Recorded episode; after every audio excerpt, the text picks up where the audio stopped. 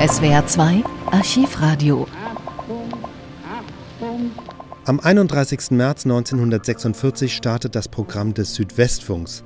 Und das waren die ersten Nachrichten. Sie sind im Original nicht mehr erhalten, sondern wurden später nachgesprochen. Es geht um Lebensmittelknappheit und um Ausgangsbeschränkungen. Beim Gongschlag war es 12 Uhr. Heute ist Sonntag, der 31. März 1946. Sie hören Nachrichten vom Südwestfunk. Stuttgart. In einer Sondersitzung des Stuttgarter Landrats gab der stellvertretende amerikanische Befehlshaber General Klee bekannt, dass die Lebensmittelration für Normalverbraucher in der US-Zone ab 1. April von 1550 auf 1275 Kalorien herabgesetzt werden müsse.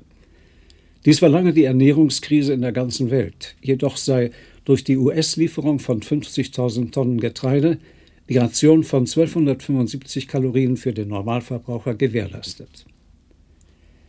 Frankfurt. Nach einer Mitteilung der US-Militärregierung ist die Ausgangsbeschränkung in der ganzen amerikanischen Zone seit Samstag, dem 30. März, aufgehoben. Durch die Aufhebung der Ausgangssperre könne, so die Militärregierung, die deutsche Polizei besser zur Bekämpfung des Schwarzhandels und anderer Straftaten eingesetzt werden. USA. 160 deutsche Wissenschaftler befinden sich augenblicklich in den Vereinigten Staaten, um amerikanischen Experten eine genaue Kenntnis aller technischen Einzelheiten der deutschen Geheimwaffen V1 und V2 zu vermitteln.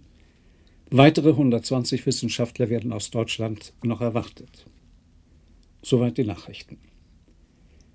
Und nun der Wetterbericht für morgen, Montag, den 1. April.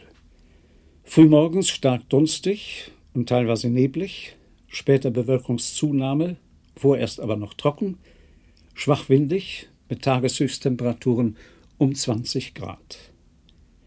Sie hörten Nachrichten vom Südwestfunk, abschließend die Zeit, es ist 12.05 Uhr.